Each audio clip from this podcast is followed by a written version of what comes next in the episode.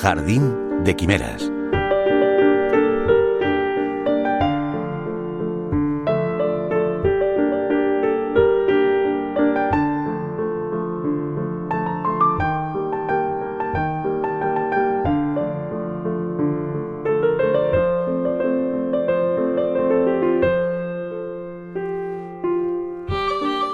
El profesor de pensamiento político en Sciences Po y editor de Michel Foucault en La Pléiade, Frédéric Gros, considera que la vergüenza es un sentimiento olvidado en la filosofía moral y precisamente por ello ha escrito el ensayo La vergüenza es revolucionaria, con el que nos convence de que también es un motor vital.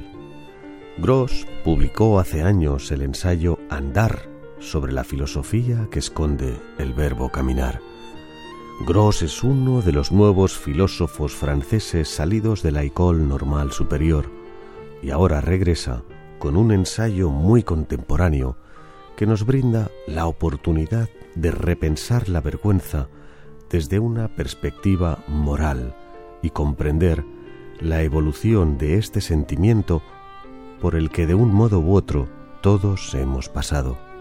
Intenta, además, dignificar un sentimiento que en realidad ofrece muchas posibilidades si se hace un buen uso, tanto en el ámbito íntimo como en el ámbito social.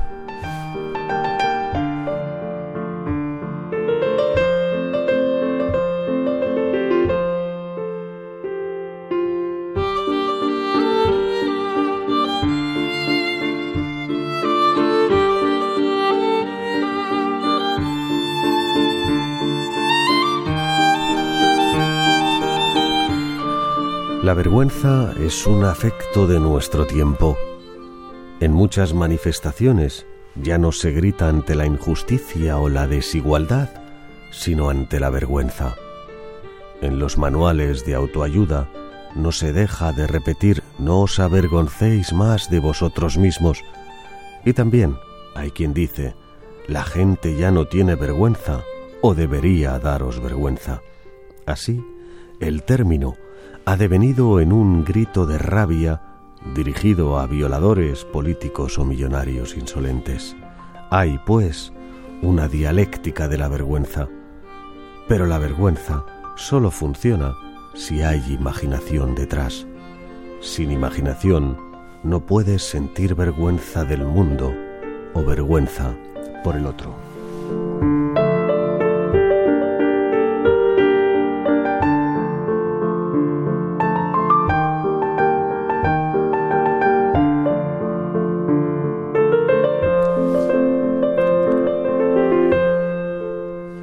Considera además Gross que la vergüenza nos da la fuerza para desobedecer. La vergüenza, por tanto, es hoy una mezcla de rabia y tristeza.